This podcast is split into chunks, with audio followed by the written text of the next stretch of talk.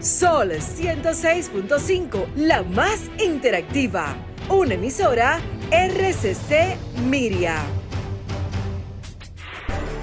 Sol presenta Trátame bien, Trátame bien, de la mano de Ana Andrea Villacamacho. Trátame bien, trátame, bien, porque ya basta de silencios que duelen y matan.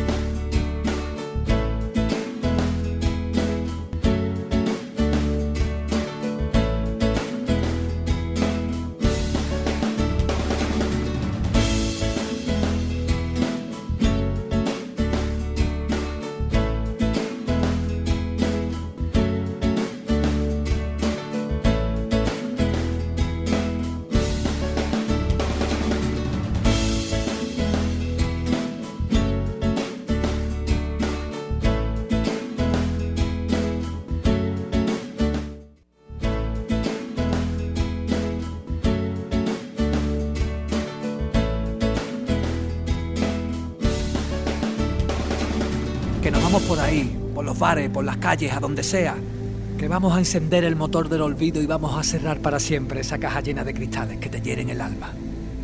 ¿Sabes lo que te digo? Que se acabó, que se acabó todo esto, que aquí tienes un colega, que aquí tienes un amigo. Ahora que ese idiota ya se fue, ahora que termina la mentira Ahora es el momento de escapar de tu lamento y de dar la bienvenida a tu vida. Y volver a vivir mirando para ti, volver a sentirte todo guapa. Hacer lo que quieras, entrar o salir, sin nadie colgado a tu espalda.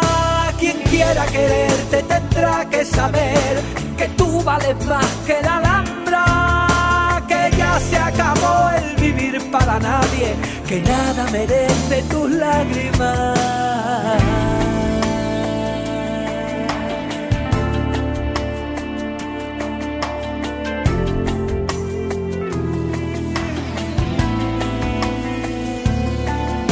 Sacúdete el dolor, mira pa'lante. Detrás tan solo quedan telarañas. Tú eres una diosa, tú eres poderosa y ahora es infinita tu mirada. Buenas tardes. Gracias del alma por estar con nosotros en este nuevo abrazo, que es tu programa Trátame Bien. Soy Ana Andrea Villacamacho y desde hace 12 años estamos en Sol 106.5, la más interactiva. Señores, feliz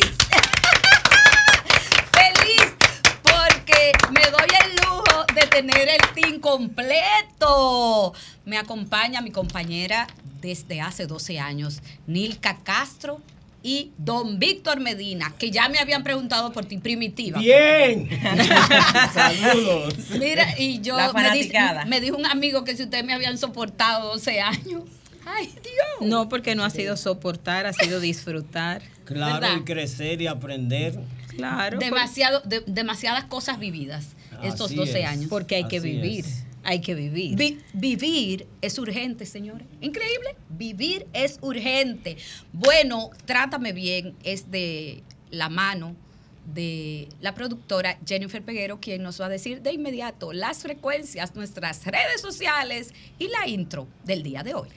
Buenas tardes a todas las personas que conectan con este espacio Trátame Bien Radio su almuerzo educativo como cada, sábado de 12 a 1 de la tarde por nuestra casa Sol 106.5 FM. Recordarles las diferentes frecuencias que tenemos para ustedes, 106.5 FM para Higüey y Santo Domingo, 92.1 para el Cibao, 94.7 sur y este y 88.5 en la Bella Samaná. Recordarles también que pueden interactuar con nosotros a través de las redes sociales de Trátame Bien Radio, tanto en Instagram como en Twitter. Andrea B. Camacho, Nilka.castro, el señor Nilka.castro cc, a Nilka.cc Víctor Medina y una servidora Jen Peguero 30. Al igual que puede amplificar todos los contenidos a través de Sol FM. Y me uno a esas felicitaciones de este 12 aniversario de Trátame Bien. Ay, Yo 12 son 12. Yo llegué unos años después, pero la verdad que para mí este espacio ha sido una escuela al igual que yo sé que es un espacio reconfortante para todos nuestros oyentes. Es como una escuelita sobre los buenos tratos, así que reiteramos el agradecimiento a cada uno de ustedes que nos sintonizan. Miren, entrando con nuestro tema que vamos a tener hoy, el título es ¿Rompemos el molde o repetimos patrones de violencia intrafamiliar? Identificar los ciclos disfuncionales y repetitivos es complicado, pero romper los ciclos familiares es aún más. Una intervención a tiempo nos ayuda a detectar si podemos estar repitiendo patrones dañinos de nuestra familia y cómo detener esta cadena. Eh, la información que voy a compartir a continuación eh, fue tomada del portal del Banco Interamericano de Desarrollo de un estudio que ellos realizaron precisamente sobre el tema de la violencia y los patrones que se repiten. La probabilidad de que quien es testigo de violencia parental durante la niñez repita la historia como adulto es alta. Se cree que las generaciones de mujeres más jóvenes, con niveles de educación más alta y acceso a información, tienen mayor oportunidad de romper estos patrones. Pero en la práctica, ¿sucede esto? El más reciente estudio de una publicación del Banco Interamericano de Desarrollo responde a esta interrogante. Con base en el módulo sobre violencia doméstica cuidadosamente recopilado por las encuestas demográficas y de salud, DHS por sus siglas en inglés.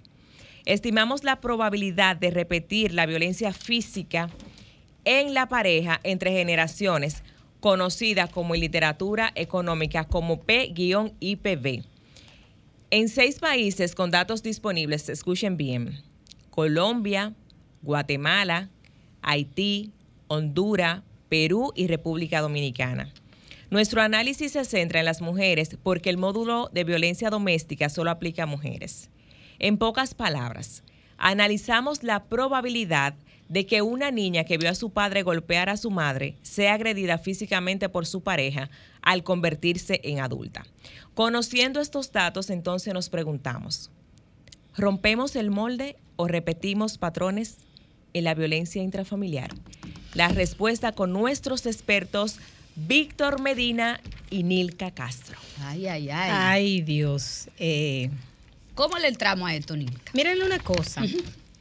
La violencia, la violencia es un aprendizaje, ¿verdad? Como bien dice el estudio, que se repite eso que observamos porque los normalizamos.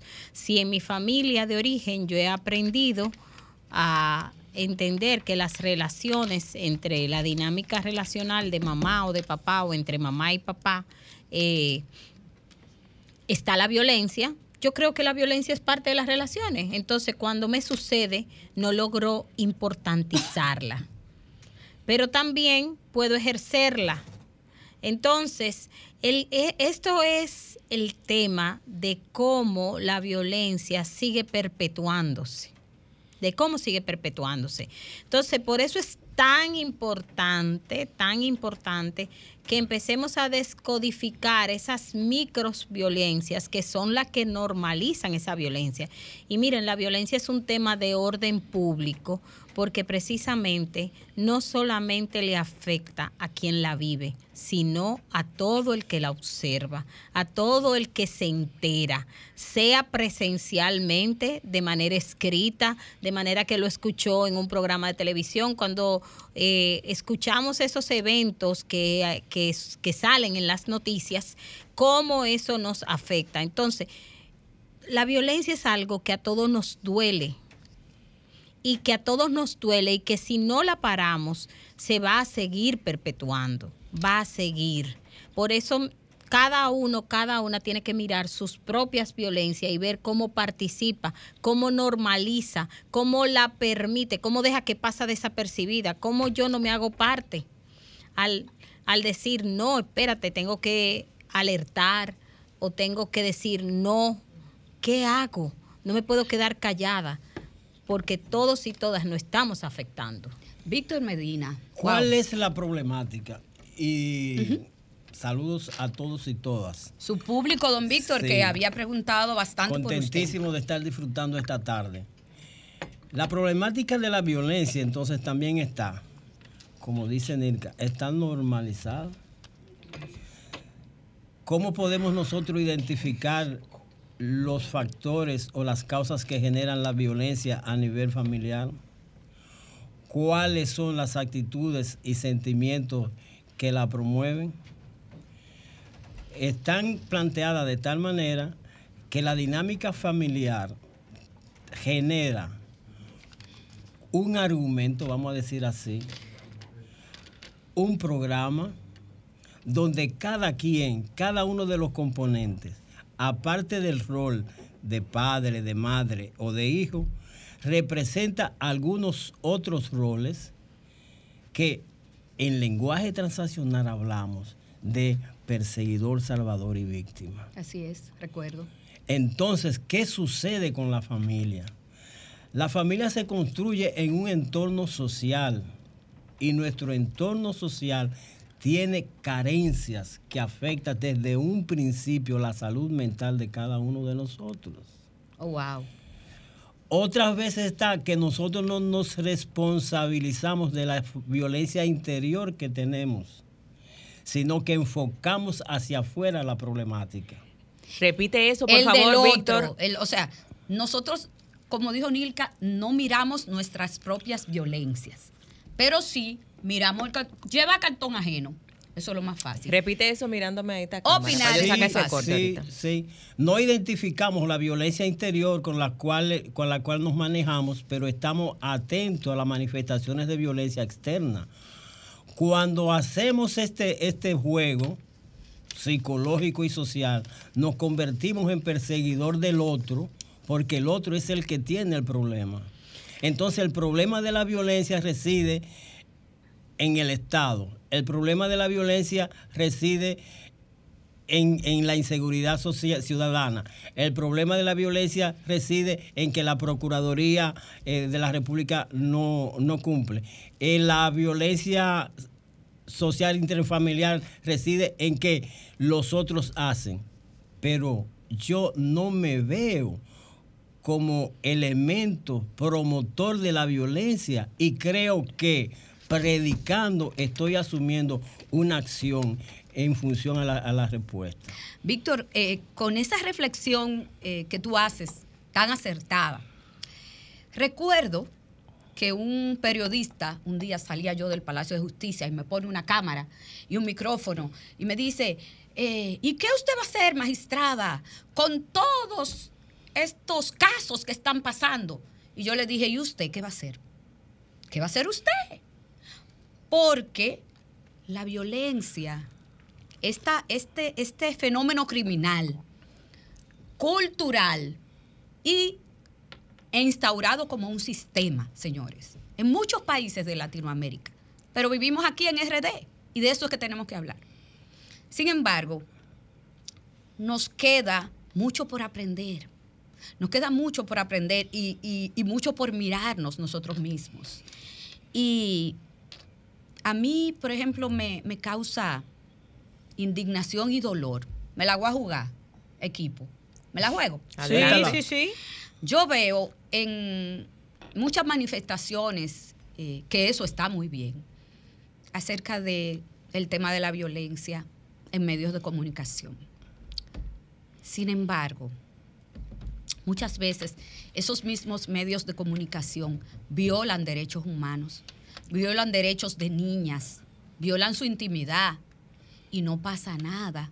Pero yo veo también manifestantes reclamando en contra de la violencia con gente, con gente que tiene atacazo, que tiene atacazo y yo yo nada más que lo miro, miren, yo nada más que lo miro. La van a dejar matar. Y yo por dentro de mi ay, si la gente supiera que usted tiene un caso por violencia intrafamiliar y usted está en los medios de comunicación con doble moral, con doble moral, criticando y juzgando cuando usted no tiene su caso resuelto, ni sus violencias resueltas. Entonces vamos a mirarnos todos. Me parece muy buena la reflexión. Yo creo que hay que pasar tenemos que pasar de las urgencias que nosotros vivimos siempre en emergencia. Como en, el, hospital nada más opera la emergencia, pero no opera la salud preventiva. Claro. Y la violencia es un tema de salud preventiva, es un tema de prevención, es un tema no de actuar en la urgencia, sino en la prevención. Y para actuar en la prevención, como esta es una cultura que tiene muchos elementos de violencias normalizados, porque tenemos una historia donde venimos de una dictadura, los sistemas dictatoriales son violentos, ¿verdad? Porque coartan las libertades de las personas. Entonces, como nosotros venimos históricamente, porque tenemos que ver, esto no surge de la nada, claro esto surge de algo. Históricamente tenemos esa historia con la que es parte nuestra. Entonces todos y todas tenemos que también mirarnos y ver cómo yo perpetúo la violencia, mis reacciones. Nosotros somos altamente reactivos. Todo nos lo pegamos a personal, todo tiene que ver conmigo. Si a mí me dicen algo, yo no creo que me lo están diciendo para que yo mejore. Yo de una vez creo que me lo están diciendo por la parte mala. Entonces, esa reactividad, esa reactividad muchas veces no me permite hacer una buena interpretación, un buen análisis de la intención ni del contenido porque me quedo en la intención y la intención que veo es que simplemente están en contra mía y el contenido se perdió. Entonces inmediatamente reacciono y doy una respuesta y la otra persona recibe mi respuesta también y entonces esto se va haciendo como una bola y esto sigue activando la violencia. Entonces, cuando yo me hago consciente de cómo yo opero, yo puedo parar y yo puedo ver que alguien tal vez opera de manera inadecuada conmigo, pero yo, ¿qué es lo que digo? No me quedo en eso, me quedo en cómo yo lo transformo, en cómo yo lo hago diferente y me hago responsable de mí. Si yo paro mi violencia, si cada quien se hace responsable de parar su violencia, la violencia se extingue. Y algo muy importante, si duramos un tiempo haciendo esto, nuestros niños y niñas y adolescentes no van a observar violencia, por ende no van a aprender a manejarse de otra manera. Oh, todo, Todo eso que ustedes están diciendo suena bastante bonito, muy romantizado, pero en, la, en nuestro accionar diario y como, como el tema que estamos abordando dentro del hogar, Dentro del hogar los padres vienen siendo el ejemplo de los hijos, el espejo. Pero si yo en mi hogar lo que veo es violencia y como bien hemos dicho en otros programas, para yo hacer cambios positivos en mi vida, yo tengo que reconocer que hay un problema, yo tengo que reconocer que necesito ayuda. Vamos a poner entonces el panorama. Tengo a un agresivo dentro de la casa, tengo a una mujer que es abusada, tengo a unos hijos que están siendo víctimas de esa violencia. En ese panorama, ¿cómo abordamos la situación? Mira, eh, cuando se vive una situación de violencia, para salir de la situación de violencia, si no está en peligro la vida, porque cuando está en peligro la vida, lo que hay que salir de ahí como sea. Y cuando digo como sea, es que usted no, no sale de manera planificada. Pero cuando, y, y yo lo he visto muchas veces, cuando una mujer se da cuenta de que está viviendo violencia y se propone que va a salir de la violencia, ella lo que hace es que cambia su manera de accionar. ¿Y cómo ella lo cambia? Ella empieza a, ser más estratégica. Por ejemplo, está peleando, me voy de ahí. Evito la evitación. Hago evitación, hago evitación. No evitación para someterme, evitación para dar el tiempo para yo poder ejecutar mi plan, evitación con un objetivo, no evitación como manera de sometimiento, que es diferente. porque evitación como manera de sometimiento, cada vez el otro crece más. Y, y la mujer es impactada por la violencia directamente con los hijos, que son víctimas directas también de la violencia machista. Entonces, el hombre me enseñaron a mí que sube como cada vez crece más, espuma crece, y, entonces la mujer afectada y sus hijos, pero la mujer sobre todo, se va achicando y se da el efecto del bonsai. Escuché a alguien, no sé si, si científicamente no puedo decir que está comprobado. Es una metáfora. es una metáfora. una metáfora. Una metáfora, una metáfora sumamente importante. Entonces, tú me das la razón en la teoría que hace mucho tiempo eh, organismos como organizaciones como el PACAN y otros han hecho campañas que se llaman Niños ven, niños hacen. Quiere decir, Víctor y Nilka, que el niño que ve a su padre golpear a la madre, hacerle daño de cualquier tipo, y el niño está viviendo eso, mañana, Víctor, puede ser un potable agresor y la niña que también está viviendo eso en casa, que le impacta, pero no sabe cómo expresarlo, va a ser mañana una potable víctima. La posibilidad las posibilidades es que sea así. Ahora, vamos a adentrarnos en el patrón de una familia eh, normal, entre comillas. Los movimientos de la familia de un tiempo hacia acá son movimientos siempre hacia afuera. La familia hace mucho tiempo que perdió el espacio para desarrollar la intimidad, la comunicación y la afectividad. Esa, esa, esa necesidad humana de acercamiento, de respeto y de confianza hace tiempo que ha sido sustituida por otro mecanismo. ¿Cuál? Tenemos vínculos con los hijos, como a través del celular, a través de la red. Como yo tengo el control y puedo controlar dónde él está y saber dónde él está, yo creo que estoy desarrollando una, relación de comunicación y de respeto. Sin embargo, yo lo que estoy haciendo es vigilando. Yo me he convertido en qué? En un guardián, no en un formador o en una formadora del carácter, de la afectividad y del respeto de mi hijo. El otro elemento es que es lo que vemos en, en, los medios televisivos. No hay un programa dirigido a cualquier edad que en el, desarrollo del contenido no esté involucrada como medida de, solución de conflicto la violencia. Eso es verdad. Te lo no Hay, no, hay, no hay una, una, un paquete de, audiovisual para niños donde en la dinámica no está involucrada la violencia.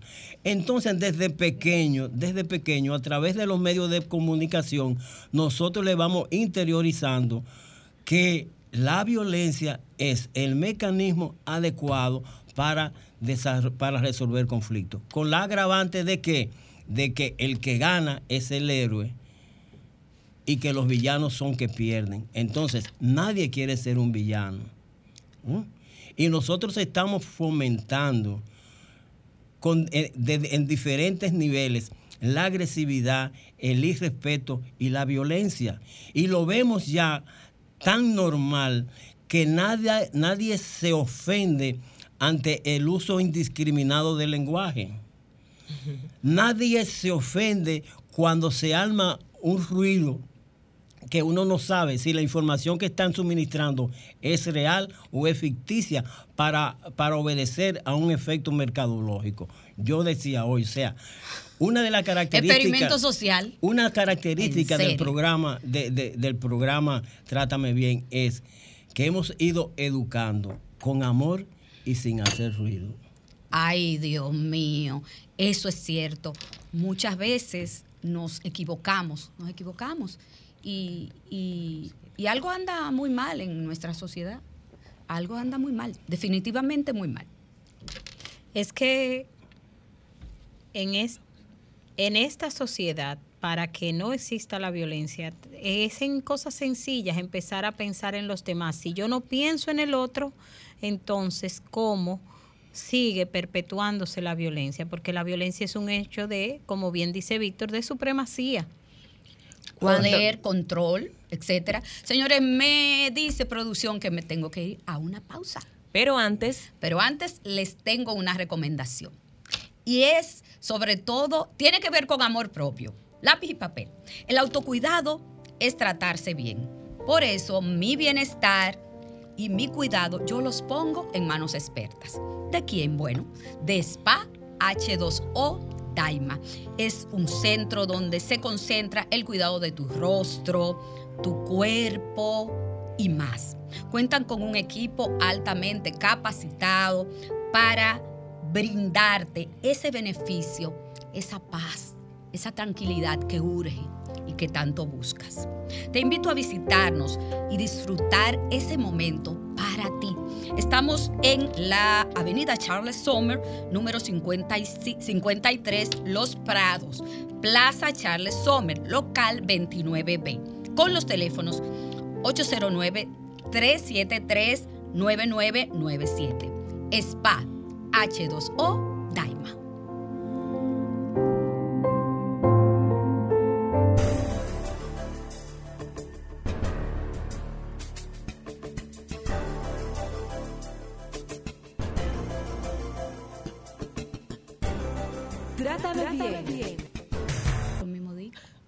Jennifer Peguera. Esa, no iba, pero está bien. Está bien. Señores, recuerden que este programa es de ustedes y que nos pueden llamar para hacer sus preguntas y comentarios al 809-540-1065 y desde el exterior 1-809-200-1065 sin cargos. Nuestro programa está abierto para escucharles, así que en este momento este bloque es de ustedes. Continuamos con el desarrollo de nuestro tema. Bueno, señores, ya ustedes saben, han escuchado nuestras líneas en cabina para que te puedas comunicar con nosotros. Y tiro pregunta, ¿qué procesos eh, enfrentan las víctimas de violencia machista antes de darse cuenta que están siendo atrapadas y violentadas en el círculo de la violencia que sí científicamente está demostrado? Ahora me voy a, a la calle antes de responder la llamada. Hola. Hola. ¿Cómo está? Bien, muy bien. Qué bueno que el teléfono hoy no suena, o sea, repitiendo. No hace tu, tu, tu, Primitiva, mi amor. Oye, pero qué programazo de, de, de 12 años, sinceramente, que hay gente que, que critican, que, que sí o qué, pero si, si en este país, en cada medio de comunicación, hubiese un programa como este, yo creo que llevaría eh, habría menos menos menos menos violencia entre entre las parejas y más del hombre hacia la mujer porque por más violenta que sea la mujer el hombre es más violento claro mucho más ¿por qué? ¿por qué? porque se ha criado viene de una cultura, como ustedes están diciendo, violenta, porque usted lee la Biblia y usted ve todo lo que dice de la Biblia, de que mataban las mujeres, por, o sea, por cualquier cosa se mataban las mujeres desde que ha existido el mundo. Entonces, por eso yo estaba pensando que que esto se debería de llevar a, las escuelas, dar clase de, de, de, violencia, de, o sea, de violencia de pareja. Se debería de llevar a la escuela como cualquier materia, porque esto es una enfermedad, esto es como un cáncer, que, que si no se le busca la cura, pues entonces seguirá matando, matando gente. Eh, el cáncer y, el cáncer de la violencia, usted lo ve que a cada rato por los medios de, comunicación eh, una mujer que su pareja la mató, que yo digo solo, pero ¿y por qué? No hay que matar a nadie. Pero nada, eh, yo le diría a toda mujer que no se deje, que no, que no sea violenta con su esposo y mucho menos lo permita que no le digas palabra cuando esté, o sea, cuando se enfade, que no le diga palabra, de, o sea, de fea y que no le, nunca le brinque, pero ella tampoco no se, no se deje brincar y que busquen ayuda y si, y si no pueden seguir, pues que pues que se dejen, pero pero la violencia hay que detectarla desde los amores, desde los amores. Gracias. cuando usted ve, Gracias, Primitiva. Tienes toda la razón, es cierto. La violencia huele y la violencia también da señales. Hola, buenas tardes. Sí, buenas tardes. Yo quisiera dar una opinión, si es posible. Claro, los micrófonos son suyos. Mire, me voy a identificar. Yo soy un esposo de 33 años, padre de dos varones y dos hembras. Y siempre, no solamente por mí, sino por mi familia, he estado preocupado por el tema de la violencia. Pero yo entiendo que, las, que no se está tratando correctamente. Si nosotros buscamos la representación de la justicia, vemos que es una, una, una persona femenina con los ojos tapados, con venda en los ojos. Eso quiere decir que ella no puede o no mira a la persona, mira simplemente los hechos. Entonces, todo lo que es, si un hombre se pone guapo con una mujer y la mujer no le gusta, y se, ya viene la justicia entera y le cae encima al hombre. Yo, inclusive, de, se, se está entrecortando. Se está entrecortando. Ah, de un minutico, Pérez, sí. Déjame parquearme bien. Ah, sí, dele. Pero, pero rápido. Sí. Entonces, ¿qué le digo? Yo conozco casos de que la mujer le quiere quitar un apartamento a un pobre, a una, persona buena, y va a la justicia, o sea, el señor, y la justicia le cae arriba como la conga. Y, eh, entonces no hay quien lo defienda. Yo entiendo que, por ejemplo, quien juzga o la violencia de la mujer, que, que está muy de moda, inclusive en los medios de comunicación, donde exhortan a la mujer a que le sean infieles a los hombres, que le quiten su dinero, que el hombre trabaja. Eso, si la mujer se siente engañada, imagínense cómo se siente el hombre en esta sociedad en que vivimos. Entonces, la justicia también tiene que juzgar eso. O sea, que, eh, ¿dónde está el punto donde los padres le dicen a las hijas, mira, tú tienes que trabajar, tú tienes que ser suficiente, tú no puedes intentar quitarle dinero al hombre, simplemente Muchas, generar... Muchas gracias por su intervención, pero... Me detengo, Jennifer, me detengo antes de, de que Víctor y Nilka desarrollen la pregunta que les dejé. Tengo que detenerme en esa llamada, Nilka. Yo creo que es mejor hasta que Víctor, desde la condición de hombre, les responda. Dale, Pero algo que me llamó la atención, cuidado con lo que decimos, porque él justamente dijo que tiene dos niños y dos niñas, entonces se está expresando como un machista. Es que fíjate, mira, o sea, yo soy machista. Yo estoy consciente de que soy machista como estoy consciente de que soy machista, estoy atento de mi comportamiento machista. Al estar atento de mi comportamiento machista, tengo la oportunidad de cambiarlos. Eso es lo que hay que hacer. Es hacer conciencia, reconocimiento de que tenemos todo lo que le estamos criticando al otro, lo tenemos incluido en, en nuestra personalidad por el elemento de la cultura que en algún momento pueden salir, incluso de manera, de, manera fácil o ligera o like, o like.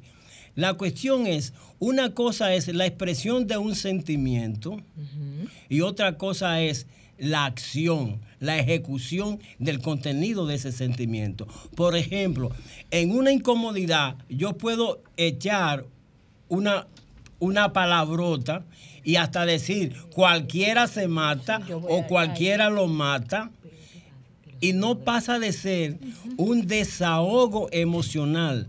Pero en mi mente no está nunca ni ha estado la intencionalidad de ejecutar lo que expresan las palabras. Ahora, ¿qué sucede? Si nosotros no somos reflexivos, los sentimientos y las palabras la llevamos a la acción porque creemos que eso es lo, adecuado, lo conveniente. Muchas veces. Entonces, fíjate, por ejemplo, ¿por qué un niño acepta la violencia del padre?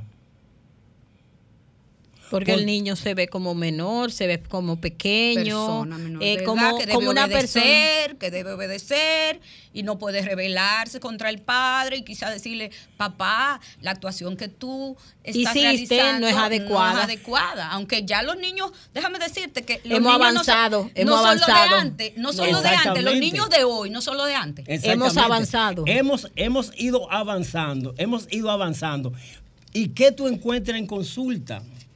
Tú encuentras en consulta la resistencia del hombre a asumir el cambio que el hijo, la hija o la esposa le están exigiendo que ya no es válido.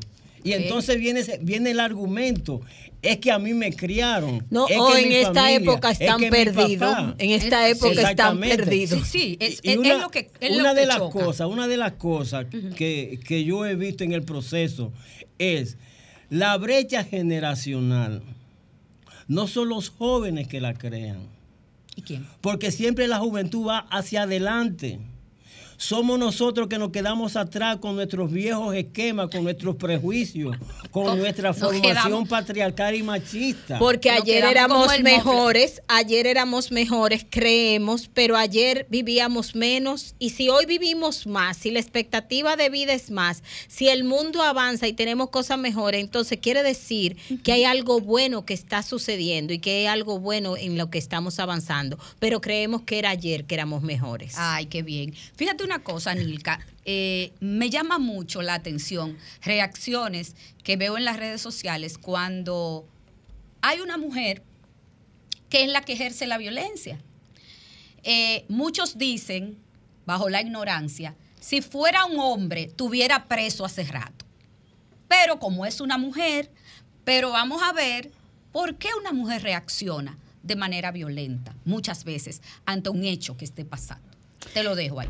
Bueno, lo que sucede es que a veces vemos, y esto pasa con la violencia, vemos el hecho último. Y el hecho último puede ser que nos haga ver que la responsabilidad recae sobre alguien. Ahora, cuando profundizamos, cuando profundizamos, hay elementos que el hecho último es una respuesta a otros hechos. Eso por un lado, pero también yo quiero rescatar de la llamada del caballero que él decía como que los hombres pareciera que no tienen derecho. Y lo que sucede es que los hombres muchas veces no van y denuncian, pero el hombre que va y denuncia se le atiende y si es la mujer también se toma medida y se toma acción. O sea, la violencia no es excusa la, la violencia no es una excusa ni de los hombres ni de las mujeres, es la violencia. Ahora, ¿qué es lo que se ha analizado? Que por la construcción de que se tiene de la hombría, los hombres ejercen la fuerza y quienes padecen la fuerza de los hombres, que es la violencia, son las mujeres. Buenas tardes. Hola. buenas tardes. ¿Cómo estás? Cuente. Muy bien, y más bien me siento escuchándolo a ustedes. Desde La Romana, yo soy Enrique, el más interactivo.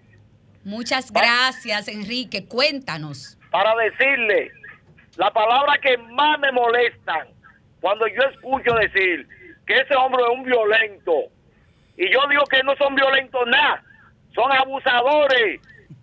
Cuando matan 100 mujeres, la mujer mata uno Ah, ya le echan culpa a mujer que la justicia.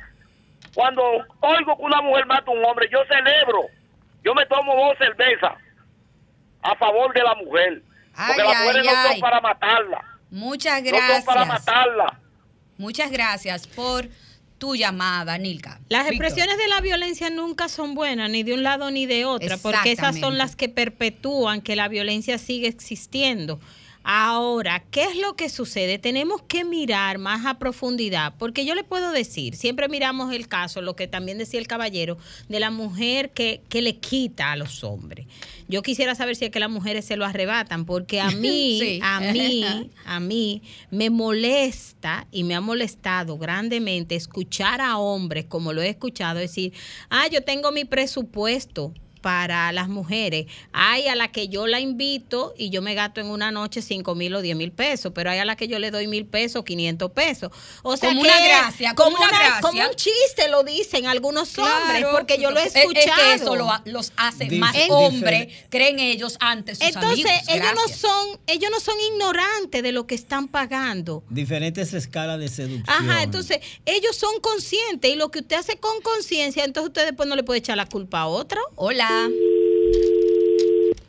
Hola. Hello. Mira, con, respecto a la llamada de... Buenas. Hola.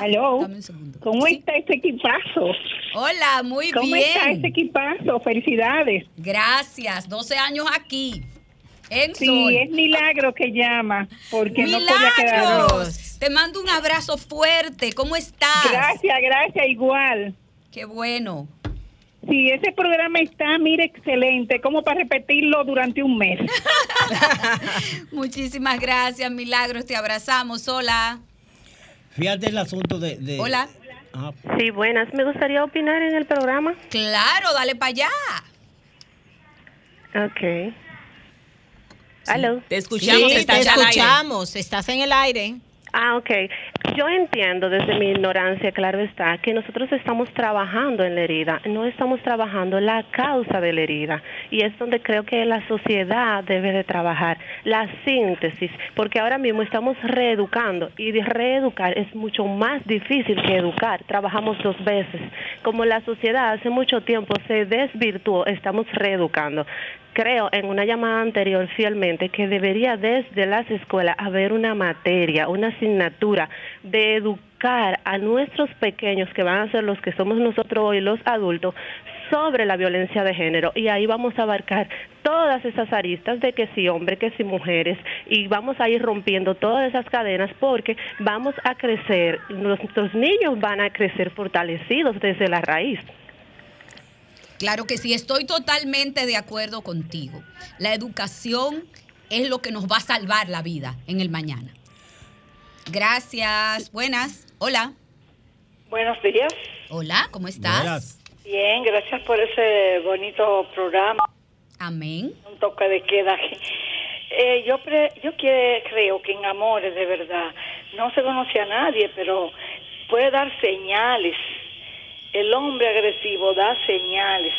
Lo que pasa que pienso que a veces ella tiene la agresión y él le, le, llora, le dice que ella que la quiere, que esto, que lo otro, y ella le hace caso. Así que eso pienso. Yo fui también joven, yo tengo 70 años y 50 años conociendo a mi esposo desde estudiante, pero eh, yo encontré otro, tenía otro enamorado que sabía que estaba enamorada, pero le, le vi señales y lo dejé. Gracias. Gracias por tu llamada. Hola. Hola, ¿cómo estás? Estamos bien, gracias. Qué bueno, cuéntanos. Mejor oyendo ese programa. Amén. Dinos tu opinión. Usted sabe que esto de la violencia. No te estoy escu- no te estamos escuchando bien. ¿Puedes eh, subir el tono, sí? Ahora, Ahí sí te escucho. que eso de la violencia entre el hombre y la mujer es algo totalmente complejo. Es fácil para los fácil, es difícil para los difícil. A veces hay mujeres que Parece que está conectado parece que de un está- Bluetooth y Ajá. se Sí, escucha se muy escucha lejos. mal. Se Se escucha, mal. mal. Vuélvenos a llamar, por favor. Hola. Hello. Sí, buenas. Está al aire. Buenas Estás tardes. al aire. Gracias. Eh, del programa de Sol. Sí, trátame Sí. bien. Ok, excelente. Bueno, yo estoy llamando porque realmente la señora habló de que eh, una materia en el colegio, ok, yo me voy un poco más allá. Entiendo que esa materia también debe darse en las universidades y donde quiera que haya formación, porque ¿qué pasa con las mujeres? No todas pueden salir eh, de dejar un hombre que la esté maltratando y por ende ese maltrato llega a, a los niños que van creciendo también como maltratadores. Eso viene eh, por la carencia, es lo que puedo ver, carencia en el hogar, niñas abandonadas, falta de cariño, eh, un papá que la maltrata, etcétera. Quisiera eh, saber el comentario de ustedes. Muchísimas gracias. Hola. Buenas tardes. Hola, ¿cómo estás? Yo tengo rato escuchando el programa y veo que se están orientando eh, la violencia del hombre a la mujer y nos estamos olvidando que la mujer también es agresora. No estamos hablando de sexo, sino de personas. Yo fui una persona que tuve muchísimos problemas con una expareja y cuando yo acudí a la justicia, yo no recibí la ayuda que merecía. En cambio, yo, yo viví amenazado por mi expareja diciéndome que si yo no hacía lo que ella me pedía, ella iba a ir a la fiscalía a, acusarme. Es tanto así que yo duré tres veces, estuve preso por acusaciones de que ella solamente iba, mira, yo sentí que él me amenazó o él me dio, siendo mentira, y me iban a buscar y me metían preso. Eh, duré varios días preso, cogí muchísimas luchas, pagué abogados, sin preguntarme, sin investigar, nada. entonces el hombre también necesita ayuda. Muchísimas gracias por tu llamada. Hola. Hola. Hola, buenas tardes. Sí, cuéntanos. yo como que conozco esa yo voz. también. Yo también. Esa voz Yo me también, suena. esa voz es A conocida. familiar. La voz mía que es conocida. Ay, no, ah, no, no, confundimos. nos equivocamos. Cuéntanos. Ah, sí, no, Bienvenido. Estoy llamando, por primer- estoy llamando por primera vez desde el Bronx. Ay, gracias. Gracias. Señores, esto, es internacional, como dice Jochi Santos. Cuéntanos. Sí, mi, mi nombre es Freddy Sánchez.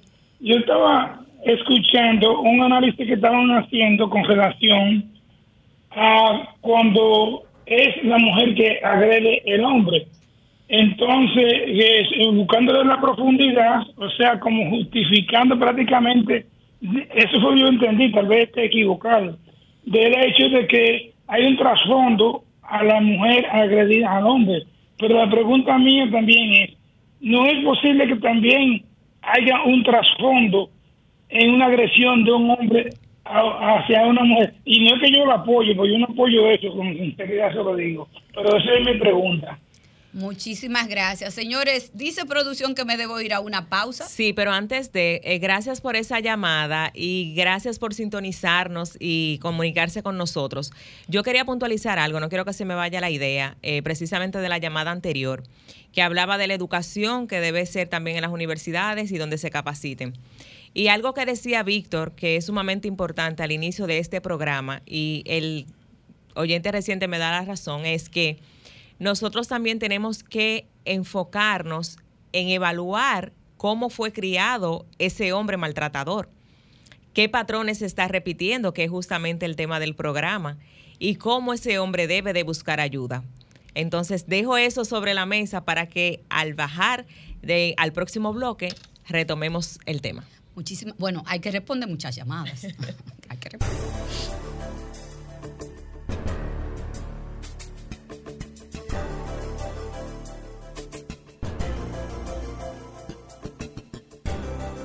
Trátame bien.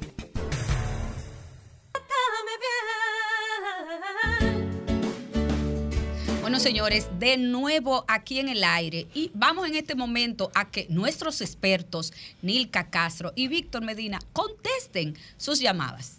Dele Nilka para allá.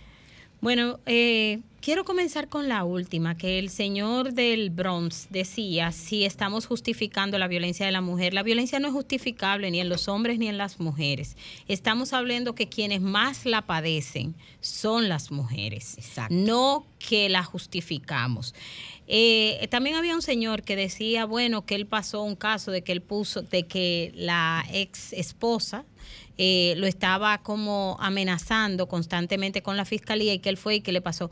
No podemos decir que eso no pasa, eso pasa, pero porque eso pase no quiere decir que quienes más padecen la violencia son los hombres. Y que Gracias. a todos los hombres que van a la fiscalía no se le presta atención. No es eso lo que acontece. Puede ser que en su caso haya sido un, un caso que se haya mal manejado pero no queremos por eso decir que eso es lo que acontece y que un hombre no tiene el derecho de ir a reclamar porque una mujer lo violenta. Eh, y bien decía el señor de la romana, o sea, él decía cuántos casos vemos de muerte de mujeres y cuántos casos de muerte de hombres a mano de mujeres. Entonces, si partimos de esa diferencia, vemos que los hombres, las mujeres están más en riesgo a mano de los hombres. Ahora, no por eso, aunque un solo hombre muera, uno solo que muera, no debe de suceder, porque la violencia no es buena ni para hombres ni para mujeres. El otro elemento, lo que hablábamos de una materia, mire, esto de la violencia, esto es mucho más complejo que una materia, porque muchas veces pensamos que todo es contenido, pero bien decía en uno de sus comentarios atrás, Jennifer, ¿qué pasa cuando en la casa estamos observando? Asimismo pasa en la escuela. ¿Qué pasa si en la escuela damos una materia, pero el docente o la docente en la escuela en su dinámica son agresivas?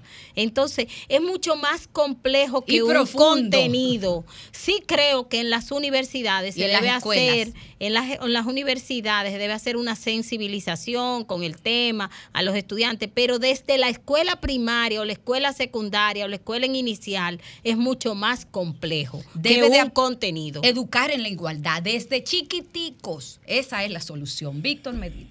Y cada uno de nosotros hacer, hacerse responsable de cómo se relaciona con los demás. El hecho de yo relacionarme de manera agresiva, necesariamente tengo que cambiar. Y todos los hombres que sufren, que busquen ayuda también. La violencia es machista, es una conducta aprendida. Lo que se aprende se puede desaprender. Señores, muchísimas gracias por estar con nosotros. Hoy el team completo se despide, pero les tenemos de nuevo el sábado que viene un nuevo abrazo. Y buenas nuevas. Y buenas nuevas. Sol presentó Trátame bien, Trátame, bien, de la mano de Ana Andrea Villacamacho. Trátame bien, Trátame, bien, porque ya basta de silencios que duelen y matan.